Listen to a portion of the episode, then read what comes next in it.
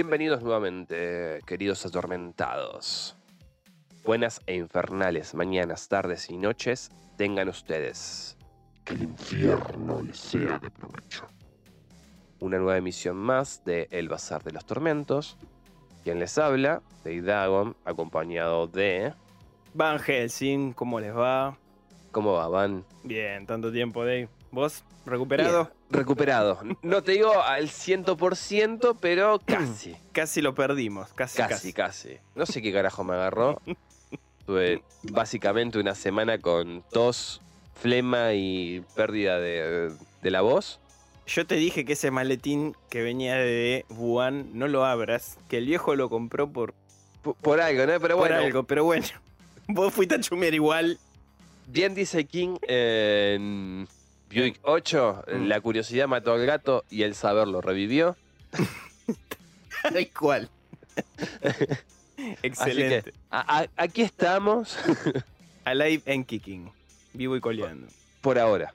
Bien. bien. No, no sé qué pasará en unos días. Pero bueno, estamos transitando Horror Octubre, Exactamente. Excelente. un mes. Mes muy especial para nosotros porque básicamente hoy cumplimos un año, 14 del 10. Sin querer queriendo, estamos grabando el día que sacamos nuestro primer episodio. sí. Felicidades, mi amor. Felicidades. El anillo la tiene el viejo. Pero yo quiero el de cuero. Hostia. Yo me la vi a venir. Qué pelotudo. Ay, así que bueno. Nada, terminando esto, vamos a hacer una orgía. Con el viejo también.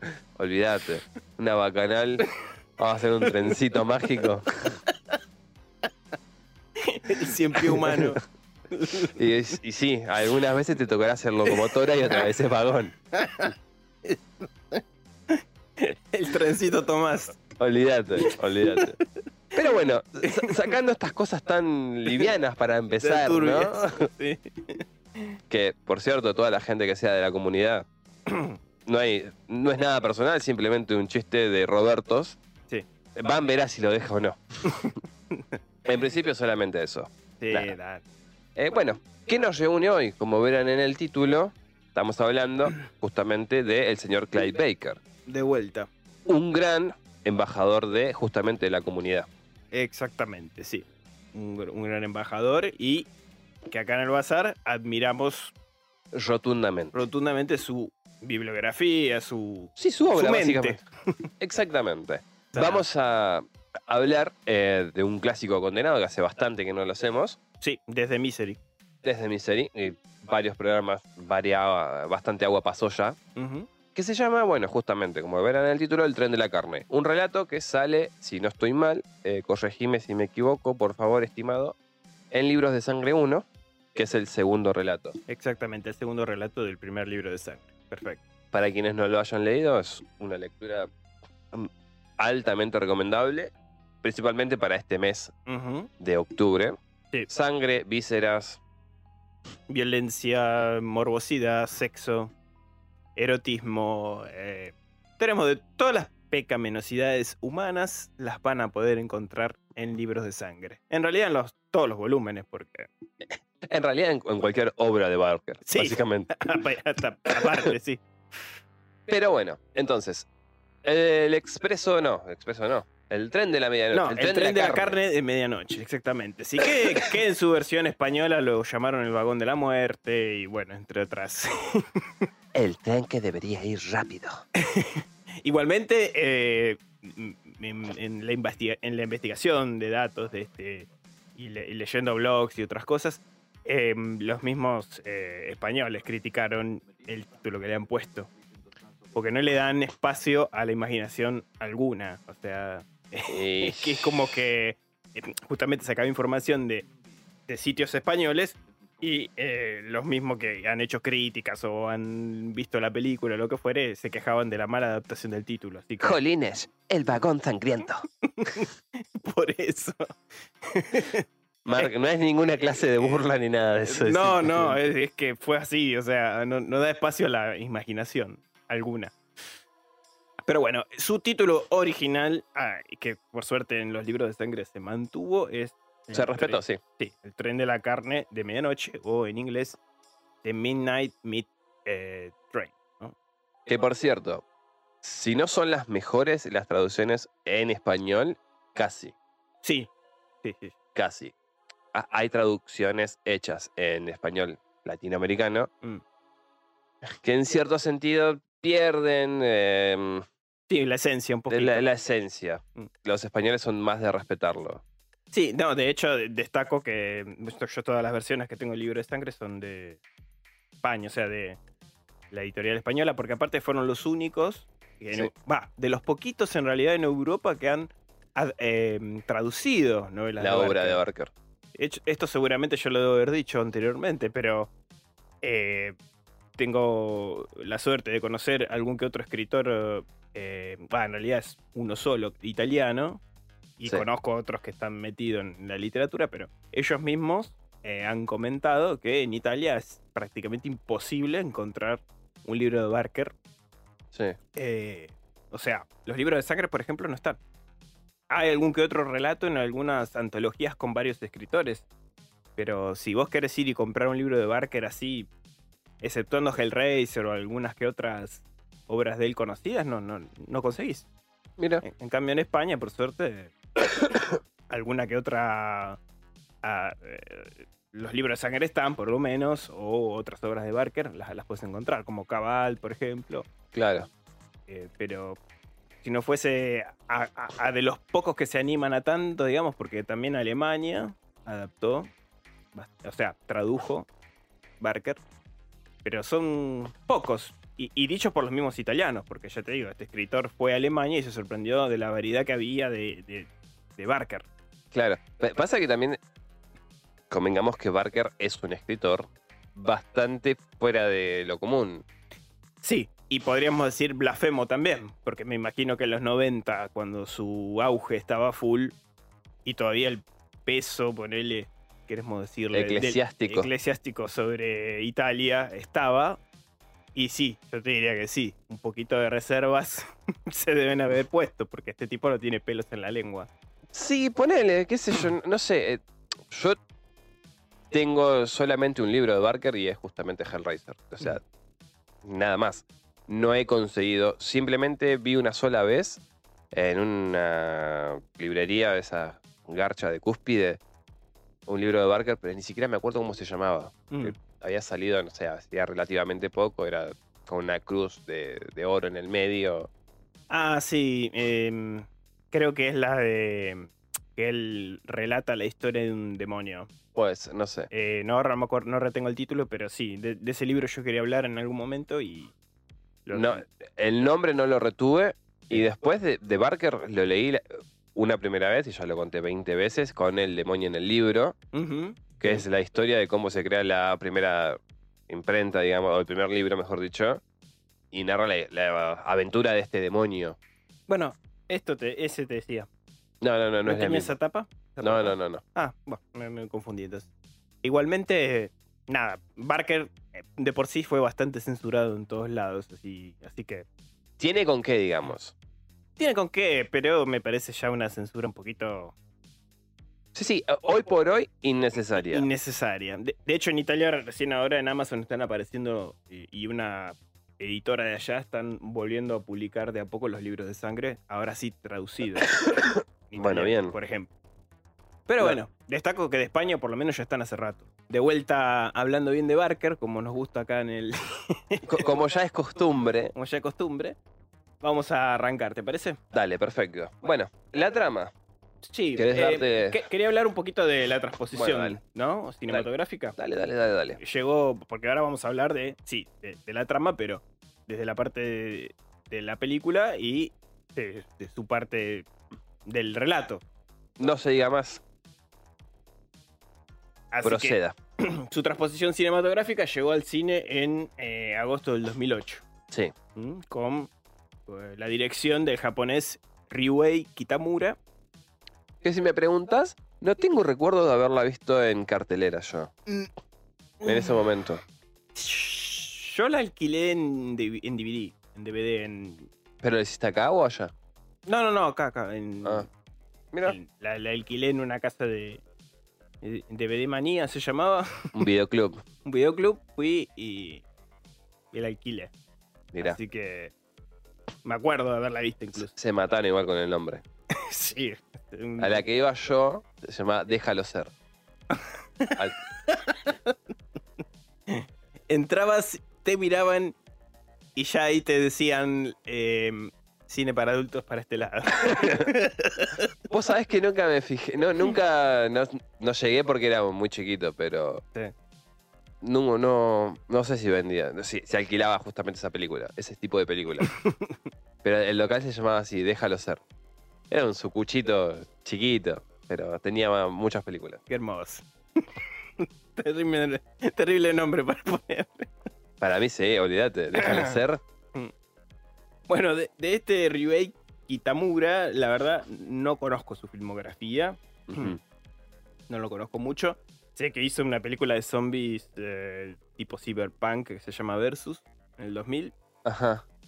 Eh, y después un, un corto precursor que se llamaba Down to Hell en el 97. Y bueno, y después una película de artes marciales que se llama Azumi en el 2003. Pero bueno, lo- las nombro porque por ahí hay algún oyente que es seguidor de las obras de Kitamura y, y les van a sonar. Pero bueno, la cinta cuenta con el, con el papel de Bradley Cooper como personaje principal, como Leon Kaufman, ¿no? Antes de ser el Bradley Cooper fachero. De más está decir. Sí, es verdad. Un Bradley Cooper muy fresquito. Sí, sí. Muy tiernito. Igualmente ahora está haciendo muy buenas cosas Bradley Cooper. Estuve Por eso te obras de él y la verdad que me, me- me está sorprendiendo. en- Ah, pero ahora es que está en su prime ahora. Ahora lo ves, es qué hombre. Ahí es como. Ahí está muy piltrafita. Claro, no, no, no. Bueno, y mm, sí, digamos que eh, es la primer película que hace este japonés, este director japonés para el Hollywood, digamos. Sí. en sí eh, eh, ti- tiene ese, ese fin. La película es comercial, es totalmente producida por Norteamérica, o sea, con la dirección de, él, este, ¿no?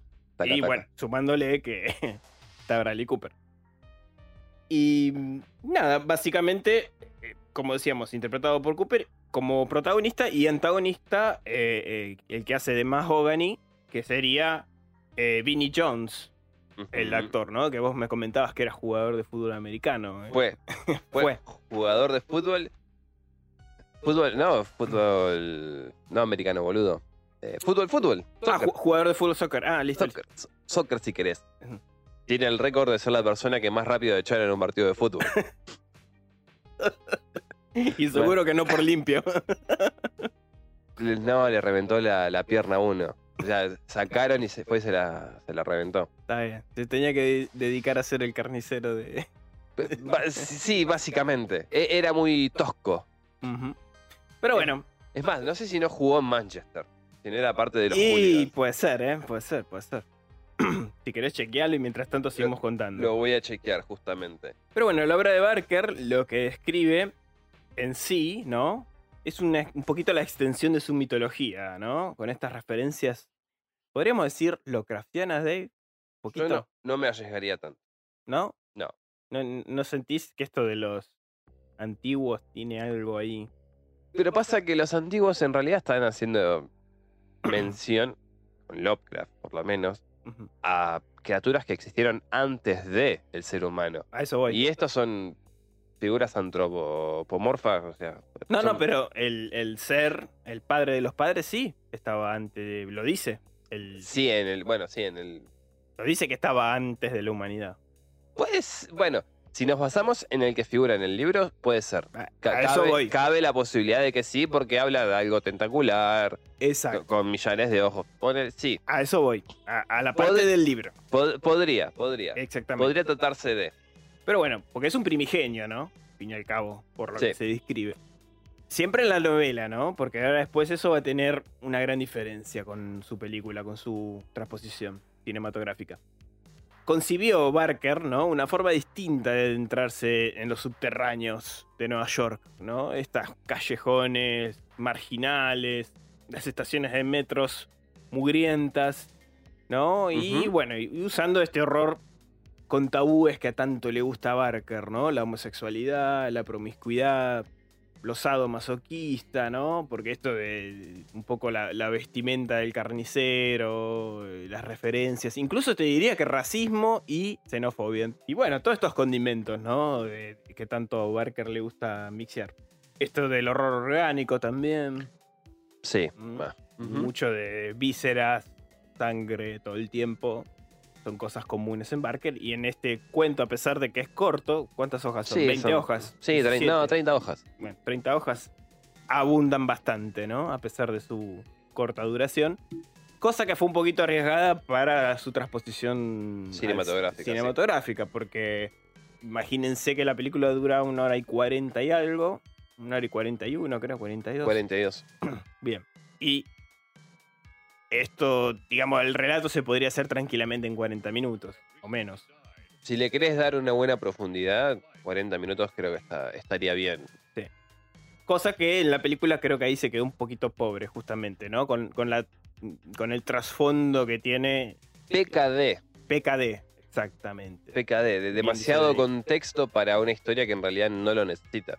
Por eso, porque la, la mención de estos seres antiguos que hablábamos, que Barker mete en el relato, es Es efímera. Efímera. Básicamente, totalmente efímera. básicamente es, es efímera A- porque Aparte de distinta en cuanto a, lo- a la fisionomía, al aspecto que tienen, sí.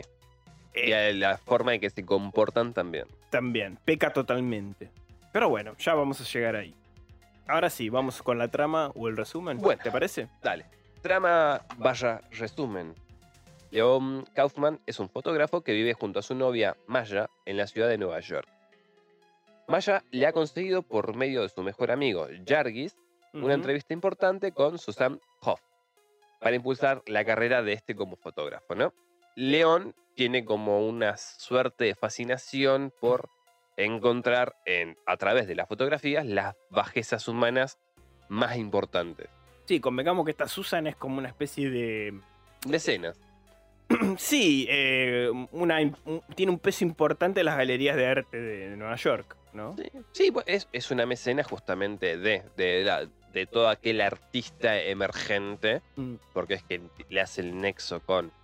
De hecho, esto no lo chequeé, pero en la parte que va a la galería, em, no quiero hablar al pedo, no lo investigué ni nada, pero yo estuve mirando la página de Barker Mm, y vi eh, cuadros de él, porque. Barker en los últimos años se dedicó mucho la- al arte, no me solo gusta escribir. el arte. Y me parece que en la exposición justamente hay cuadros de él. No lo chequeé. Porque no, o sea, lo busqué, pero no lo no- nadie lo habló del tema. Pero a simple vista creo que había cuadros de él. Bueno, no sería raro de todas formas. No, no sería error. Pero bueno.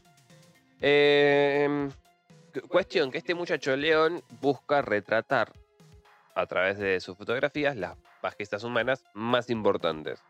¿no? O sea, no es un fotógrafo convencional, sino que trata de buscar e- e- esa parte fea, inmunda, propia de una sociedad donde uno vive. Entonces, bueno, arma un- lo que sería un portfolio, se lo da a esta mujer y medio que no la convence, ¿no? Como le dice, esto es una poronga, buscame algo más crudo, algo más sanguinario, algo más real. Cuestión que este león se sumerge en las profundas aguas de la medianoche, en concretamente en el subterráneo o en el subte. Bueno, se sumerge en este lugar, ¿no? Y principalmente le llama la atención un grupo de, de afroamericanos que están por hacer algún tipo de maldad, ¿no? Tienen como ese, esa aura de, de malicia que los envuelve. Las empieza a perseguir y se encuentra con una chica que, a la que están acosando y el chabón este le saca las fotos, encuentra justamente ese ángulo que a, a él le termina de cerrar porque le demuestra la vileza el- y todo lo que eso eh, conlleva, ¿no? ¿Podemos decirlo así? Sí, sí, sí. Está, está perfecto. Los retrata y después de ahí interviene en favor de esta mujer, la cual, bueno, termina siendo liberada y después amasejeada por el carnicero, The Butcher, Butcher. Exactamente. Sí. el cual vemos en un primer momento que cuando está por cerrarse la puerta del subte, él pone su mano para evitar que se cierre la puerta y deja ver un anillo con un símbolo de un sol. Sí. Un Bastante símbolo- peculiar. Sí, un símbolo que llama Claro, la atención, arcaico. Un sol en realidad no es un sol, pero bueno, podemos decir que es la representación de esta deidad, de este primigenio. Sí, o por lo menos que, pertenece a esta orden, exacto, eso te iba a decir, que pertenece a la orden eh, de este de esta, digamos, sociedad oculta, ¿no? De estos seres ocultos debajo de la tierra. Exactamente. Como que pertenece a... Pero bueno, a partir de ahora, lo que, como decía Dave, eh, de, de- de esta situación, ya eh, Leon se queda con esto de que presenció algo.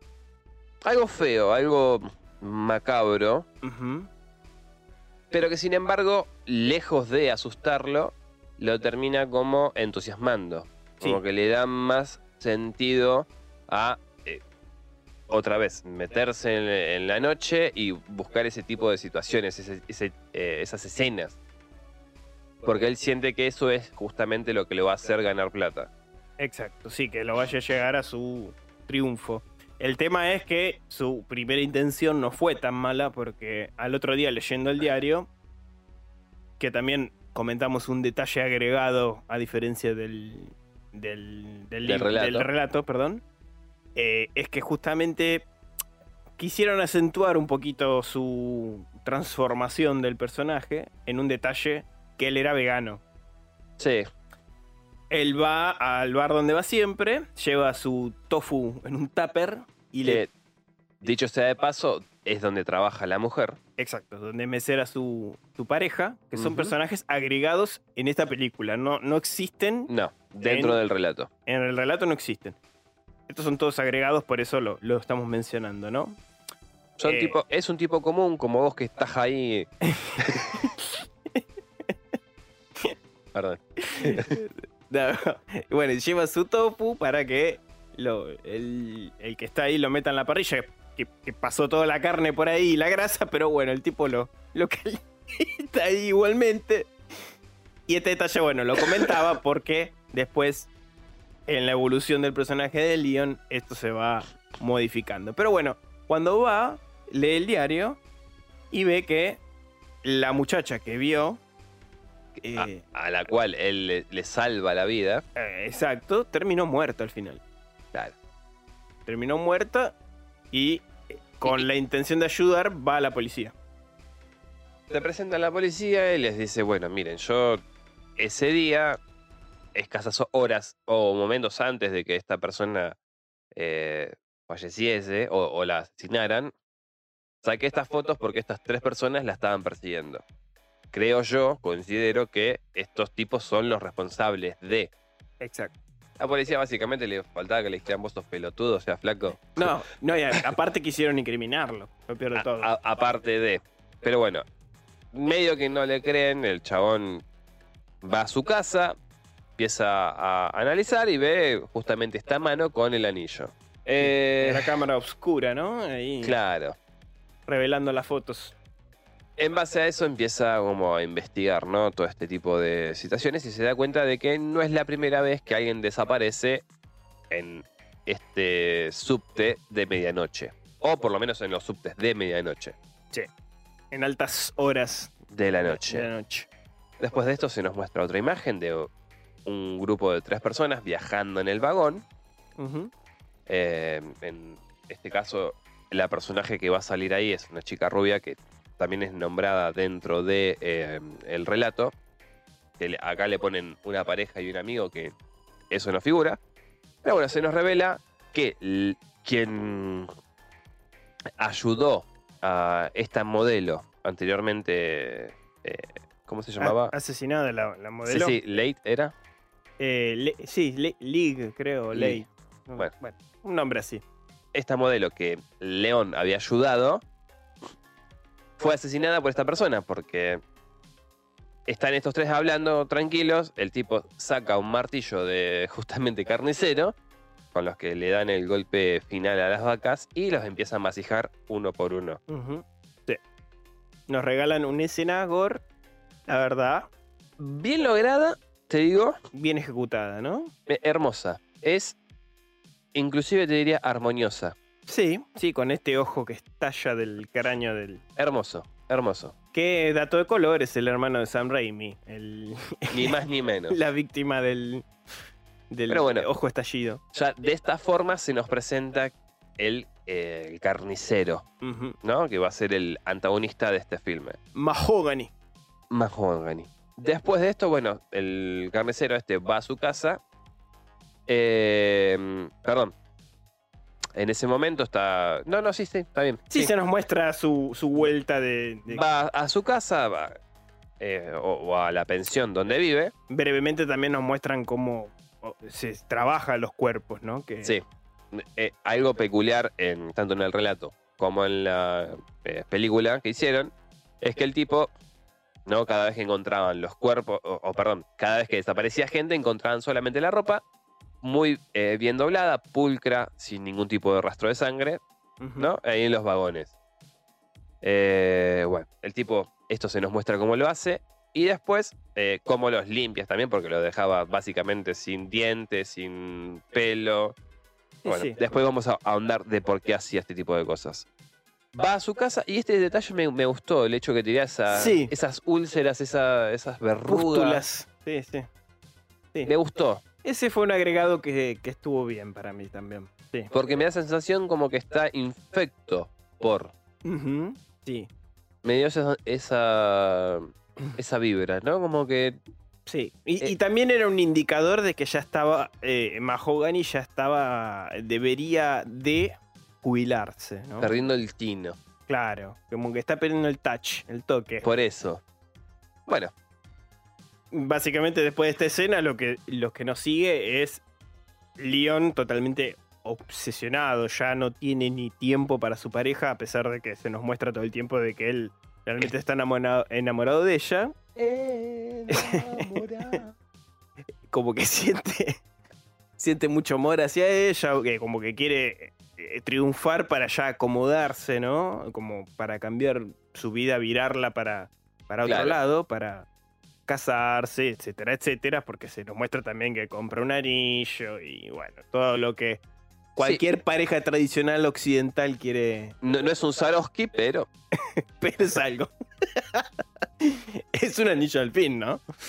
Pero bueno, vemos estas intenciones por un lado y por el otro la obsesión que lo vence, ¿no? Que lo, Sí. que lo va carcomiendo escena tras escena y investigando, de hecho, eh, va a la biblioteca de Nueva York, a una enorme, y en los registros él empieza a encontrar un patrón sobre esto de los trenes y los asesinatos, que básicamente están ocurriendo hace mm, 100 años. Por lo menos hay documentación de que hace 100 años que esto ocurre. Claro, eso te iba a decir. Por lo menos 100 años documentado de Exacto. que sucediera. Exacto, que haya registro, por lo menos. Porque Que, que algo te iba a decir, algo peculiar también de lo que es la ciudad de Nueva York es, es que tiene cientos de túneles tan grandes e inmensos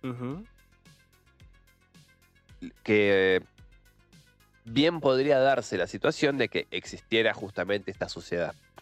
Eso es lo que hace también, digamos, mención. no, no, no, digo, como que vuelva en, en cierto sentido real, así, Mm. y estoy haciendo comillas, Sí, esta historia. Exacto. Eso lo supo aprovechar bastante bien Barker. Sí.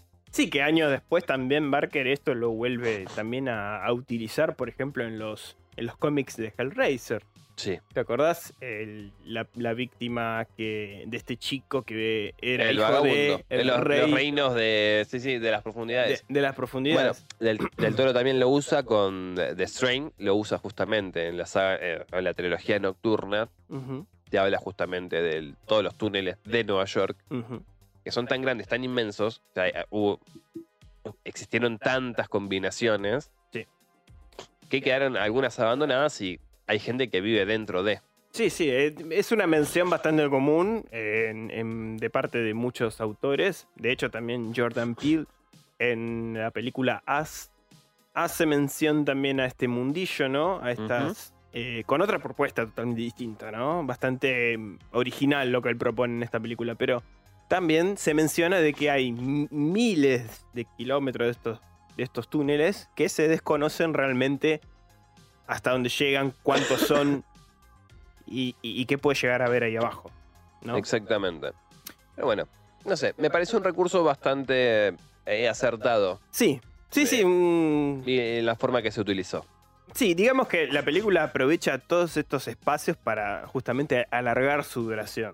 Sí. Porque digamos que esto que de que Leon sea fotógrafo y de que se obsesione, etcétera, etcétera, tiene lógica dentro de la película.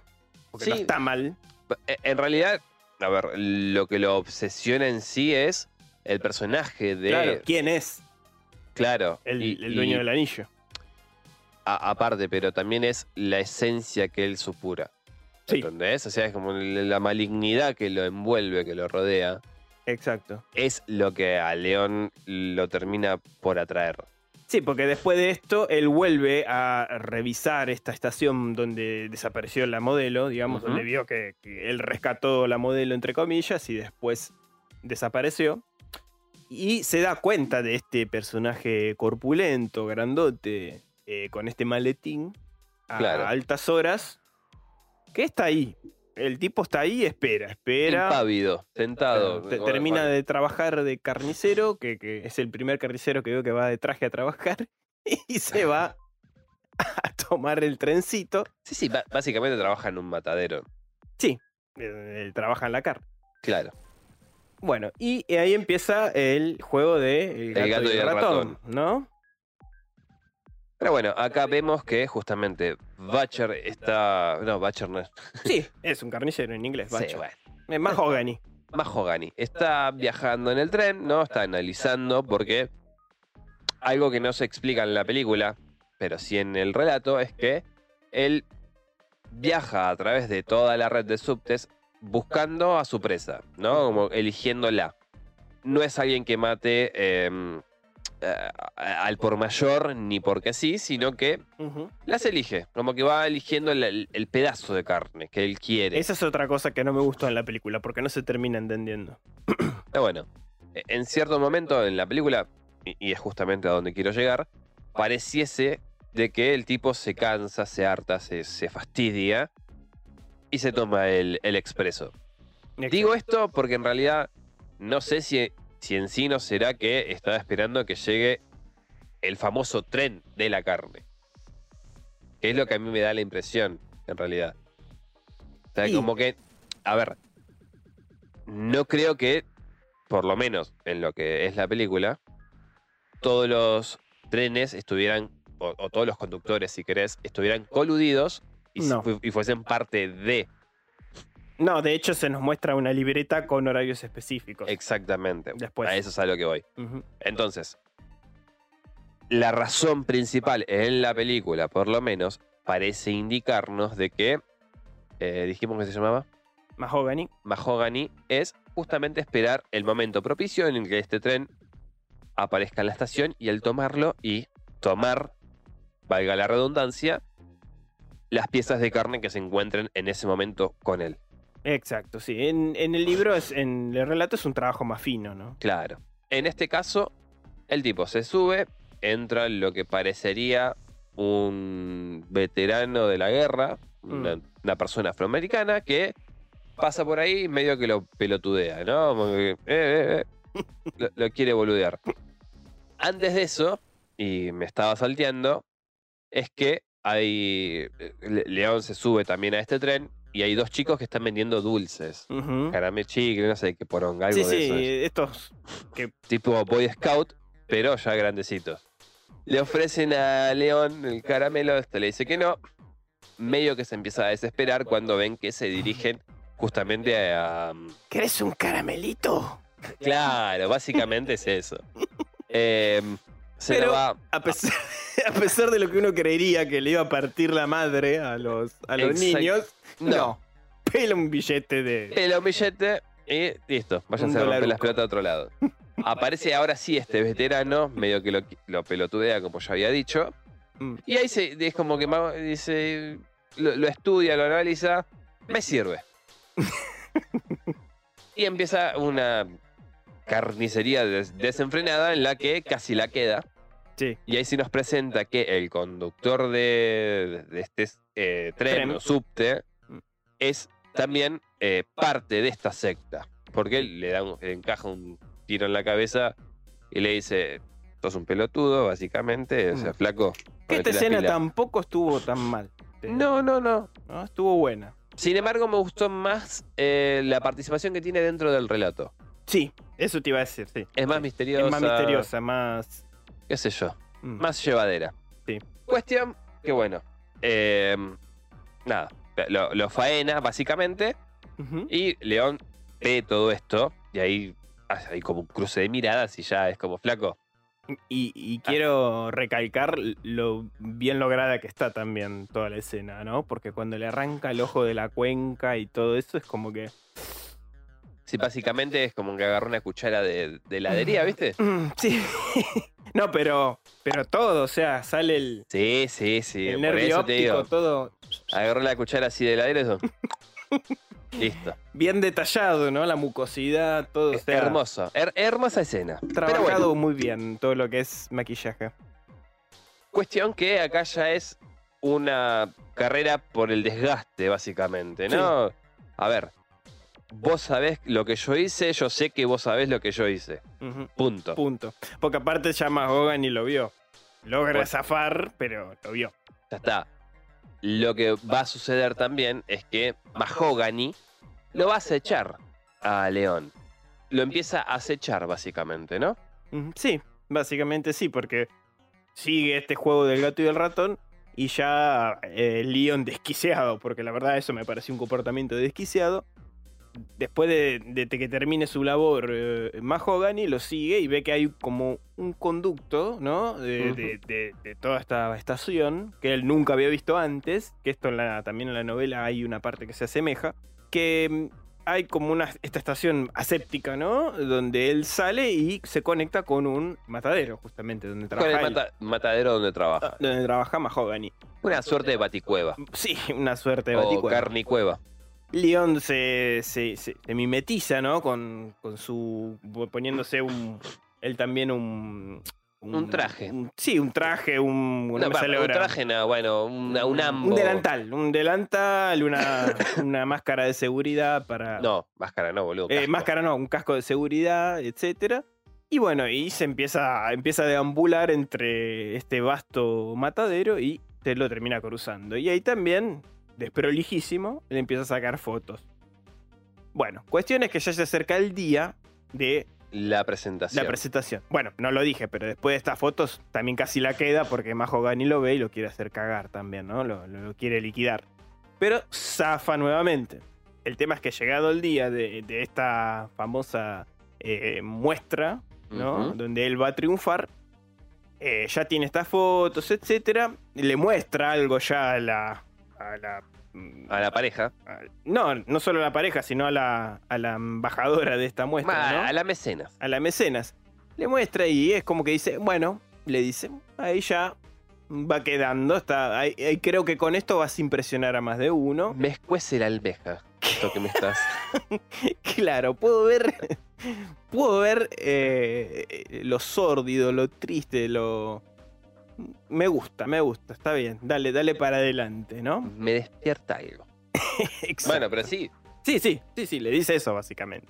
Y además de otras indicaciones de, llegado el momento de la, de la muestra, eh, decirle, si te se acerca tal tipo, decirle tal cosa, a estos les gusta esto, o sea, como que le tira ahí un par de directivas de posibles clientes que compren estas, Sí, estas no, fotos, ¿no?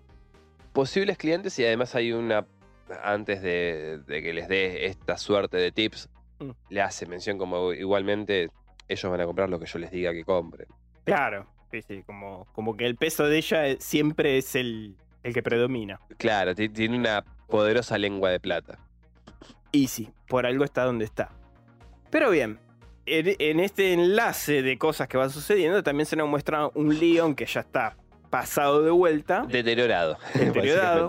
Exacto. Además, el día que casi la queda, tuvo un desmayo que cuando se despertó tenía, Una que no lo mencionamos, claro, una especie de símbolo escarbado en su carne, en el pecho.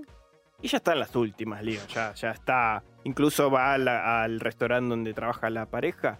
Se lo encuentra al amigo que fue el que lo ayudó a llegar a esta galería. Y le roba del plato la carne que él u- Una carne que de por sí está a medio hacer. Prácticamente viva. Claro. O sea, cortó y hizo. eh, la llevas a un veterinario y se salvaba.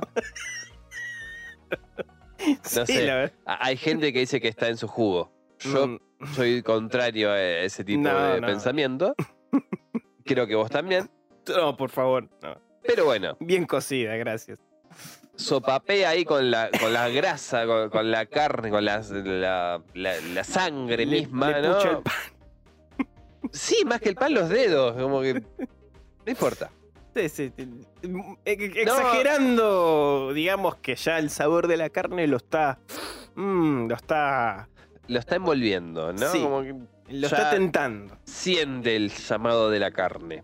Exacto. Y esto es, no es ajeno a justamente las personas que lo conocen, ¿no? Porque lo miran como extrañado, o sea, flaco, ¿vos estás bien? O sea, Claro. vos no comés carne. ¿Y ¿Dónde está tu tofu? Claro, ¿dónde está la poronga esa que comés? ¿Dónde está el quesito de soja? Eh, ¿qué pasó? Pero bueno. Como decíamos, la- las personas que lo conocen no son ajenos a este comportamiento, no. saben que es raro. Cuestión por la cual la mujer, junto con el amigo este Jargis, deciden ir a investigar, ¿no? Porque la mujer, León se presenta con la mujer, le dice, le pregunta qué le pasó, le ve el pecho con estos símbolos, entonces medio que empieza a creerle. Si bien en un momento cae en una histeria, ¿no? Porque la persona que vos conociste, hoy por hoy no la conoces porque es un desconocido, por la forma errática en la que se comporta, después de este evento, medio que le empieza a creer. ¿No? Y dice, bueno, vamos a, a seguirlo, vamos a, a ver. Le- León llegó a casa así, o sea, y él no es de tener este tipo de, de Sí, comportamientos. Ni sí.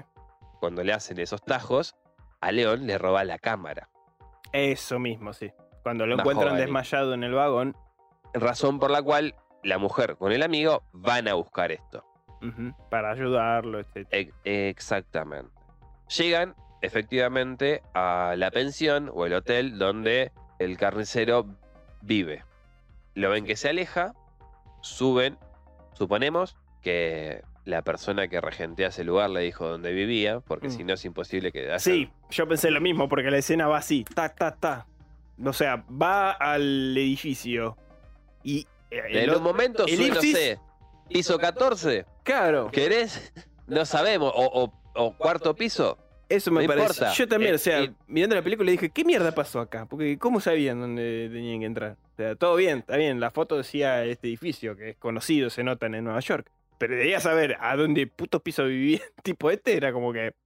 Dale, Piso y departamento. las dos cosas. O sea, datos así, dame. Que, que es un agregado en el relato. En el relato esta, esa- esto No, se da. No, no. O sea, a ver, si bien eh, el personaje en el relato vive en un lugar, nunca se nos especifica dónde. no. Pero, detalle menor, después vamos a ir ahí. Bueno, entran a investigar, se encuentran con una serie de utensilios propios de un quirófano, como elementos cortopunzantes que tendría un carnicero en su casa. Sí. Además de eso, encuentran una libreta, que es donde se nos revela que están marcados, señalizados, los horarios por los que pasarían un tren. ¿No? Un, en- un tren en específico. Y se remonta muchísimo tiempo atrás, por lo- la cantidad de papeles que tenemos y las diferentes tonalidades del papel y la época en la que figuran Mm. con lo que se nos indica de que no es el mismo carnicero de hace 100 años, o por lo menos 100 años, sino que es como un trabajo generacional ¿no? ¿Qué se pasa de de padres a hijos o de persona a persona. De Sí. mentor a pupilo, digamos. Claro, uno pensaría que si vos vences al boss final, podés avanzar en la historia. No, en este caso obtenés el trabajo del boss final. Claro, exactamente. Pasa directamente al trabajo del boss. Pero bueno, Mahogany, alertado por estas entidades o por lo que fuera, vuelve al departamento. La mujer encuentra la cámara, al amigo lo hacen percha, ¿no? Lo, lo secuestran Sí. y la mujer escapa. Bien, después de esto, ya prácticamente la película va concluyendo, Sí, porque no pasa mucho más. ya. Vamos a descubrir que la policía está totalmente corrupta. ¿no? Coludida. Coludida, colabora con este asesino, lo ayuda, lo, lo, lo cubre, Sí. ¿no? le, le hace toda la, la coartada que necesita. Sí, porque hay un detalle interesante que eh, es cuando va a hacer la denuncia, ¿no? Eh, tengo acá las pruebas.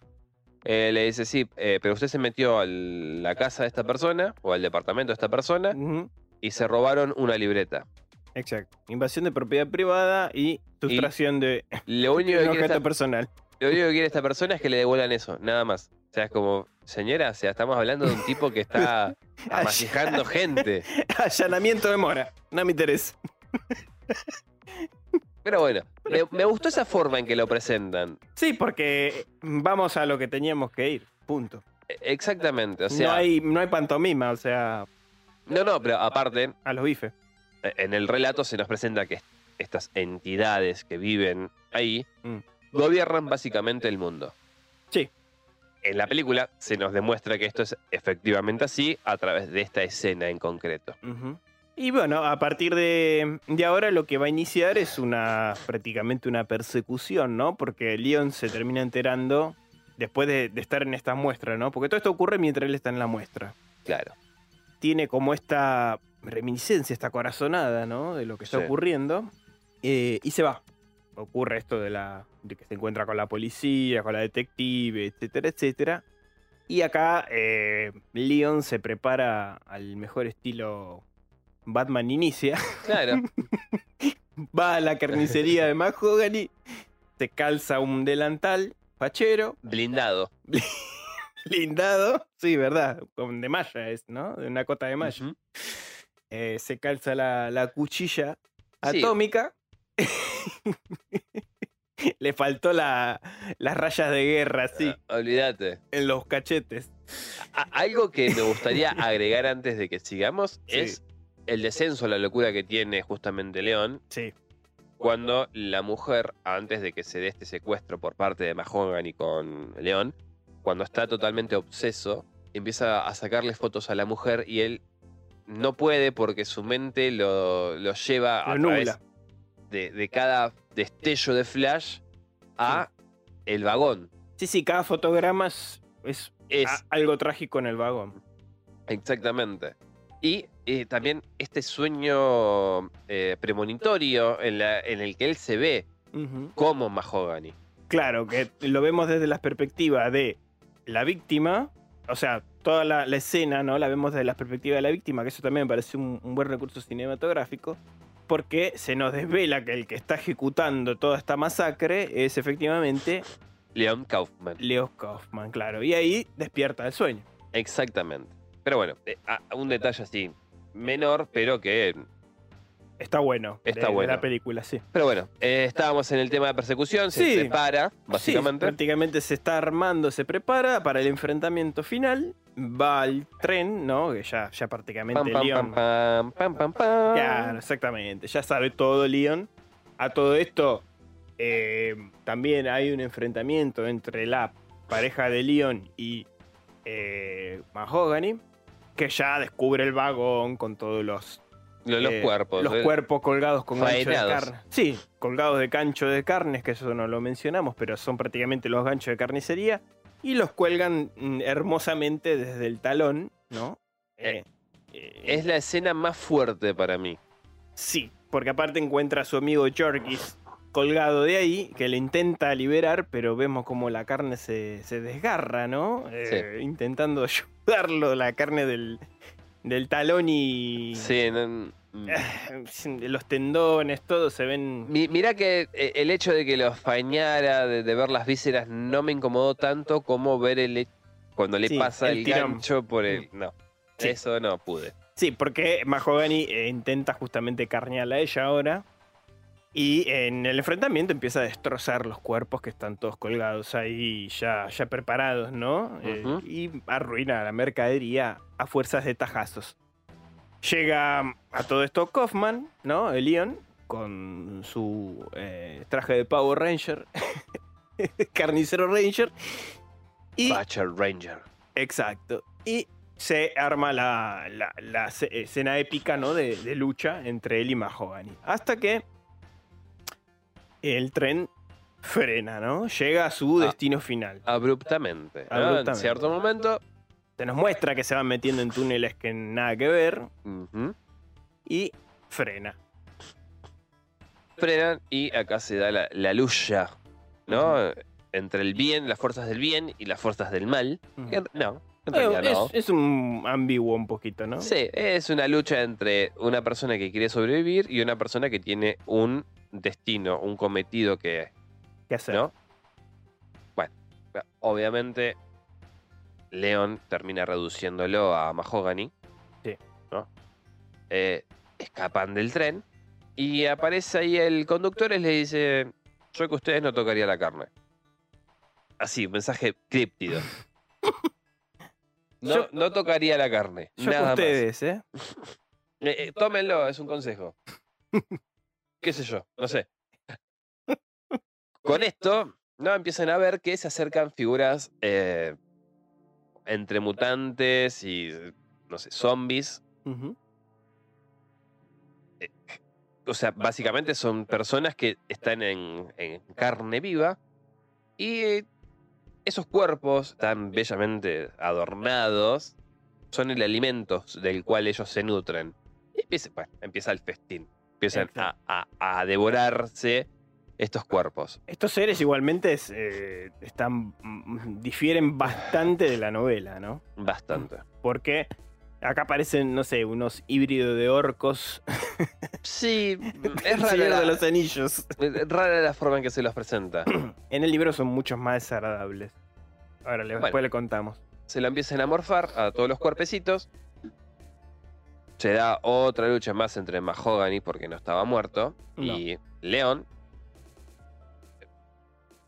A ver, eh, Mahogany era un personaje que tenía todo por lo que vivir, porque al parecer no, no lo podía matar con nada. Le clava un cuchillo en el medio de la yugular y nada, eh, el tipo impoluto. Hasta que, bueno, le atraviesa la garganta con un pedazo de, De hueso. de hueso y la queda ahí. Porque a todo eso, durante la lucha se nos va mostrando que hay una pila de huesos impresionante, ¿no? De Claro. restos humanos. Que son las víctimas anteriores. O sea, están peleando justamente sobre los huesos de las personas que En el comedero. en el comedor. Sí. En el comedor de, de esta- de estas bestias infectas. Exacto. Bueno, lo mata. eh, aparece el conductor de, de este tren y le dice: Bueno, este pelotudo ya estaba llegando a las últimas. Evidentemente no servía para el trabajo. Vos sí, le dice a León. Eh, medio que le da a entender que ha- hay algo que te ata a esta realidad y vaya masija a la mujer, a, a la futura esposa de León. Sí, que a todo esto ella estaba bastante maltrecha porque Mahogany la, la, la masijó bastante, ¿no? Le Sí. dio unas buenas palizas. Eh, la hace percha, León eh, queda eh, en shock. Y el tipo este lo que hace es meterle la mano en la boca y arrancarle la lengua. Y se la morfa y le dice, así no vas a tener forma de gritar y vas a poder servirnos en silencio. Claro. Y así no vas a romper malas pelotas. Básicamente. Con lo cual, León tiene de, de dos opciones. Tiene dos. O sigue el camino de Mahogany o se mata. Pero es sí. Barker. Y ese final de se muere para un bien mayor no existe. No. Con lo cual se calza el traje de carnicero y empieza su reinado de terror. Sí. Dentro de, esto, de este tren de la medianoche. Y la cinta termina así. Sí. Cumpliendo- Abrupta, sin, dar, sin ningún tipo de contemplaciones a un futuro. No sabemos si fue un buen carnicero o un mal carnicero. No se sabe. No. Pero lo que sí sabemos es que la ciudad sirve eh, en una suerte de corral, de matadero, para alimentar a esta gente. Exacto. Ahora, en el, en el relato original, que sale el libro de sangre, León es un personaje X, Sí, sí. trabaja en una oficina, Un tipo que venía de Atlanta, si no me equivoco, que Sí. fue a hacer bicho de oficina en, en Nueva York. en la gran ciudad. Al, al- a lo que siempre repite, el Palacio de los Placeres. Exactamente. Que bueno, tiene, este, tiene que ver mucho con eh, lo que es la psicología de Barker, Mm. porque bueno, en su cabeza es bastante retorcida por cosas que le tocaron vivir. Sí, básicamente Barker conoce todo el tugurio. eh, o todos los tugurios. todos los tugurios y la trasnoche de, de Nueva York. Exactamente. Por, bueno, ¿quién, situaciones de la vida. quién mejor que él para describir este tipo de... Para describirlo de, de- de esta manera, ¿no? Como el Palacio de los Placeres. Mientras que por el su lado, Mahogany es un tipo también, un bicho de oficina. No se nos especifica en qué clase o, o qué clase de trabajo tiene. No, Simplemente que cae a la noche, o sea, o después, o, o- o por la tarde si queremos, y trabaja hasta entrada la noche. Eh, porque supuestamente trabaja mejor solo. Sí, y aparte de eso no tiene pareja, no tiene nada como... No tiene nada. Lo que sí se nos dice es que estas entidades, estas cosas, habitan en la noche y que se comunican con él. Que él por ese lado se siente medio seguro. No, como que no, no tiene ningún problema porque son los fundadores del país. Bueno, acá sí nos muestra la, la psicología de Mahogany, que sí se nos especifica que el tipo no mata a destajo y, y sin razón, sino que propiamente elige sus víctimas en base a su cuerpo, su morfología. y Su salud demás. también. Exactamente. Carne seleccionada. No Carne cualquiera. premium. O Exacto. sea, básicamente va en busca de la carne eh, Baijuez, claro, exactamente. Y otra cosa, bueno, otro detalle interesante justamente de Barker, bastante cruento, es Mm. cómo describe, ¿no? A Mahogany en esta situación de ser seleccionador. Sí. eh, hablando, eh, o sea, no hablando, sino refiriéndose tan despectivamente a, a los eh, que- humanos en general, ¿no? Es que una ciudad poblada de gente que carece de salud, eh, que vive en la calle, que condiciones higiénicas pésimas. Sí, pero más- más- lo que hace en realidad con el personaje de Mahogany es deshumanizar. Ah, Exacto, exacto. Eso. pues empieza a hablar que el tipo no solamente mataba justamente en el expreso, o- perdón, en el, en el tren, sino también en par, qué sé yo, qué sé cuánto. O sea, agarraba gente que iba a hacer ejercicio también. La única peculiaridad de- en el relato en sí es que los, donde los matase los tenía que llevar al tren este. Nada Exacto, más. Exacto. Sí, di- digamos que la el relato mm, no pasa nada demasiado distinto, exceptuando toda la historia de León, fotógrafo con la novia. No. El Y- resto es bastante parecido. su coto de casa, digamos, ¿no? Su lugar, digamos, de la suerte, donde él sabe que va a conseguir una buena pieza, es justamente las puertas de un teatro. Exacto, sí. Que sabe que va a la alta sociedad, que va la gente mejor. eh, Pero tío, carne guayjo. Eh, claro. La gente que más se cuida, que tiene con qué. La... La carne más magra. Exacto. Como mucho algún que otro pasado de cocaína, pero. Claro, un po- un poco más dura. Pero sano. pero sano, ¿viste? Claro. Un, po- Bueno. un poquito de sazón Claro, exactamente. y ahí. O sea, no habla de carne kosher. No, precisamente no. Pero bueno, nada, no, se nos muestra, el, digamos, la psicología de este personaje y de cómo es que se comporta. La forma en que se presenta la situación en la que Leon se cruza con Mahogany es totalmente eh, aleatoria, Sí. eh, es casual inclusive. Sí, sí, Leon se queda hasta tarde trabajando, se toma este tren, punto. Se toma este tren, Mahogany había estado en, en las puertas del teatro persiguiendo a sus presas, las eligió, da la- justo se meten en el tren, entonces se da esta situación, esta, esta síntesis, si queremos, de, eventualidades en la que coinciden todos. eh, el león es testigo de cómo los empieza a machacar. Sí, do- dormido en un vagón Claro. eh, y sabiendo que le queda como media hora de viaje, se, se queda dormido y cuando se despierta por un golpe, ahí presencia esto. eh, presencia esto. Y Mahogany no es ajeno a la presencia de eh, León, pero cuando termina de amasijar a estos y va a buscarlo, León no está. Exacto. Y, eh, porque el- lo que tiene el relato también es los pensamientos de Mahogany junto con los pensamientos de León. Entonces, por eso sabemos esto. Cuestión que Mahogany se había escondido abajo de los, eh, Sí, de los, de los asientos. Sí, sí. Bueno, después la situación que se da entre la lucha de estos dos es casi igual, porque Sí. León intenta llegar a la cabina del conductor pa- para, pedir auxilio, se encuentra con los cuerpos colgados de esta eh, gente que había ahí, eh, y nada, el conductor no le da pelota, y ahí se, se da esta pelea. Algo para señalar eh, en este caso es que Mahogany en, en el relato es un tipo obeso, o sea, es un tipo gordo, o sea, alguien que está fuera de... De estado. De estado. Por lo tanto, no es alguien que le pudiera poner resistencia a un león que está mejor conservado. Exacto. La lucha se da, lo mata a Mahogany, y después sucede algo que vemos en la película, que son estos cuerpos que están subiendo, pero que tienen esta charla con, con León, ¿no? Sí, sí, Le, le- le explican esto de que sí, que ellos son los padres. los padres fundadores. Lo cual puede traducirse como que son Washington, Roosevelt, eh, no, eh, ¿cómo se llama el otro? Eh, Sí, eh, Roswell, Franklin. eh, Claro, bueno, toda, toda esa gente, toda esa, Lincoln. toda- toda esa runfla claro. de personajes siniestros estadounidenses y le básicamente le ofrecen el trabajo, ¿no? Como, bueno, nos mataste al proveedor, vas a tener que hacerlo vos. Exacto. Ante la negativa de, de León, porque le parece algo totalmente desquiciado, Exacto.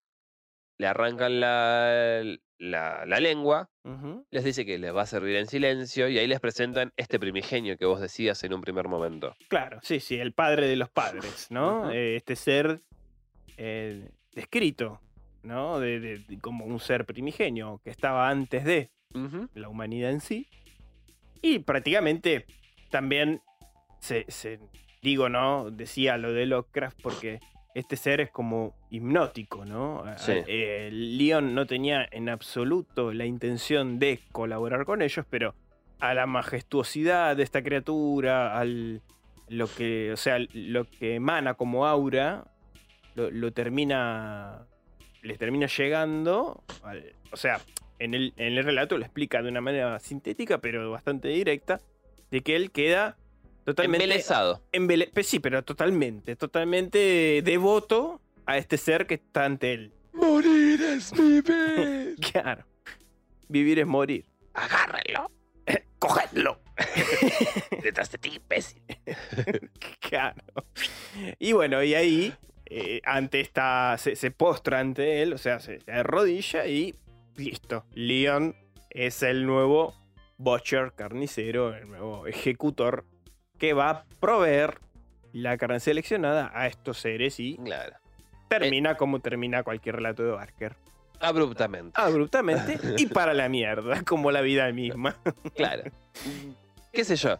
A, a ver, e- es un buen relato para Horror Octubre. Es un buen relato para Horror Octubre porque tiene todos los condimentos necesarios para hacerte sentir incómodo. Sí, diría que los libros de sangre completos son la incomodidad misma, ¿no? Recuerdo uno muy particular que me habías contado vos de un tipo que va viajando por el medio de un campo. Sí. Sí, dos hombres que son pareja y que quedan en el medio de la nada, el auto se les queda y se terminan adentrando en un pueblito sin saber que en, en ese pueblo justamente al otro día iba a haber una disputa entre dos, Una cacería de putos. entre dos facciones, no, algo peor que eso, entre dos facciones de, de estas como digamos mini naciones que había ahí. Y se hace una amalgama de cuerpos Hermoso. una amalgama de cuerpos que forman mm, estas sueltes de gárgolas gigantes compuesta de cuerpos humanos. De, Claro. de- de cuerpos que se van entrelazando en su anatomía para construir estos seres Viene a los Junjito. Claro, exactamente, pero escrito mucho antes. Y, y el enfrentamiento de estos dos titanes de carne humana, a ver quién gana. O sea, en cada puñetazo, en cada patada, eh, incluso hay armas construidas a propósito de este tamaño para que estos dos titanes se enfrenten. En cada impacto va muriendo alguien, un Claro. ser humano que pertenece a esta amalgama. Y bueno, no, léanlo porque es hermoso. Y siempre están los libros de sangre. No, no está en el primer volumen, creo que está en el segundo o en el tercero. Ya lo leí hace bastante y no recuerdo. Pero los libros de sangre realmente tenés de todo. Tenés este relato como miles de otros que son, va, miles no, pero muchos otros que no son muy extensos, pueden llegar a durar 30, 40 hojas. Bueno, convengamos que la obra en sí de Barker no es extensa. No, De por sí, Hellraiser te lo lees en un día. es una novela Eh, corta. En sí. cuatro horas te lo lees si querés. Sí, Ponele. sí, no sí, sé. Cabal lo mismo, o sea, tampoco es muy extenso. Nightbreed, Ay, sí, bueno, mismo. Cabal y Nightbreed es lo mismo, sí, no, no, no, no, no son demasiado extensos. Ahora, después sí, hay un par de novelas un poquito más largas que todavía no leí. Hay una novela infantil que algún día tendríamos que hablar, que es El ladrón de días, sí. que también Que es no un es muy concepto larga. bastante interesante. No, sí, sí, sí. Yo le, le prometí, porque es, es el libro favorito de mi pareja, le dije que íbamos a hacer un, un día un programa. Pero mm, a grandes rasgos es un tipo que te roba. Sí, que básicamente succiona tu tiempo. Claro, Y lo hace con niños. claro. Está, está bueno, vamos a. Un día lo tenemos que analizar. Es una injuria que todavía no sea película esta historia, pero bueno, nadie se animó, evidentemente. Ni Y, siquiera eh, Tim Burton. Que convengamos que es algo bastante cruento, tal vez, como para una historia infantil. Sí, bien llevado, pero cruento, pero sí, puede ser. No, no sé si es una historia de cuna, justamente. Pero bueno, es Barker, así que igual es un excelente libro, como todos los que venimos mencionando de él. Otra diferencia que quería mencionar en cuanto a estos de los padres, y ya vamos terminando, es que en el, en el relato están descritos de una manera hermosa, nada que ver a la, a la película. La película se pierde mucho esto, y yo creo que es el punto más flojo de la película. Si querés. Porque dentro de todo es podríamos decir que es entretenida, tiene escenas bastante al pedo, si queremos ser crudos con la película. Peca un poco de relleno. Peca un poco de relleno, exactamente. Pero le pifiaron quizás en restarle profundidad a esto de los padres, ¿no? Fundadores. Me hubiese gustado un poco más de contexto Sí. eh, en ese sentido. Porque pr- prácticamente todo el discurso lo hace el que conduce el tren. O sea, Sí, el- me hubiese, me hubiese gustado que andaran más en. Porque prácticamente en la película estos seres parecen justamente como los ogros del Señor de los Sí, Anillos. Son eh. tan, tan furiosos y con hambre, ¿no? no Sí, son ni más, hablan.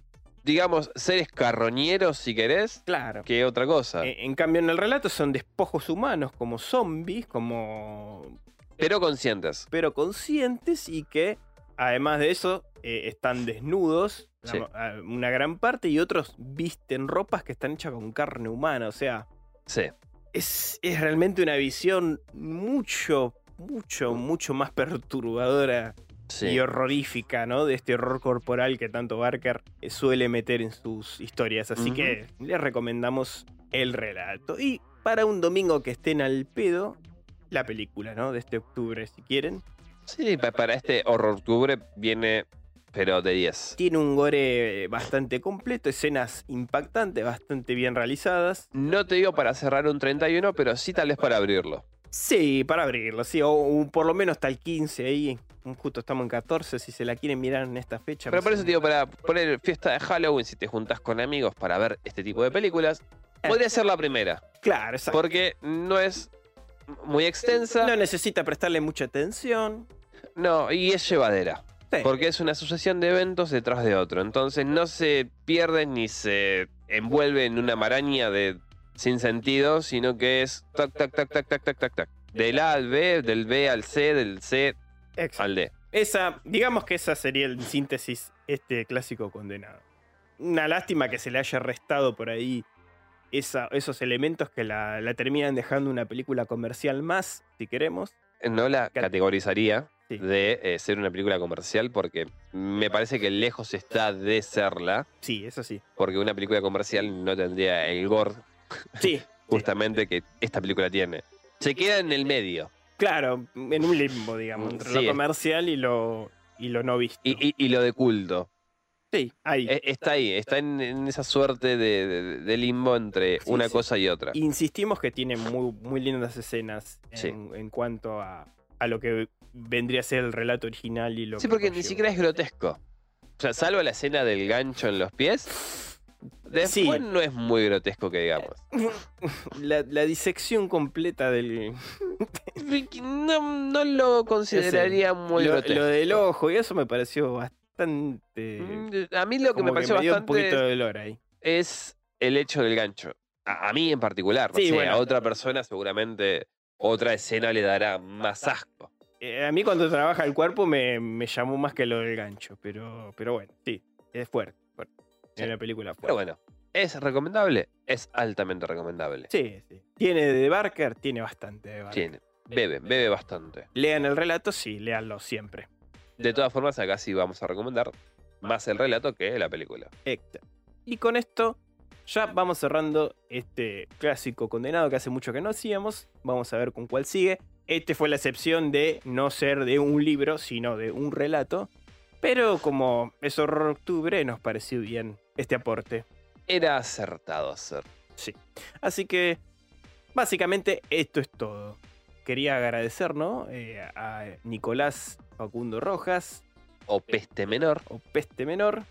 Un gran abrazo para vos, Nico, por esta colaboración que estamos haciendo de las crónicas de oscuridad y atrocidades que vamos a ir sacando durante el mes de octubre.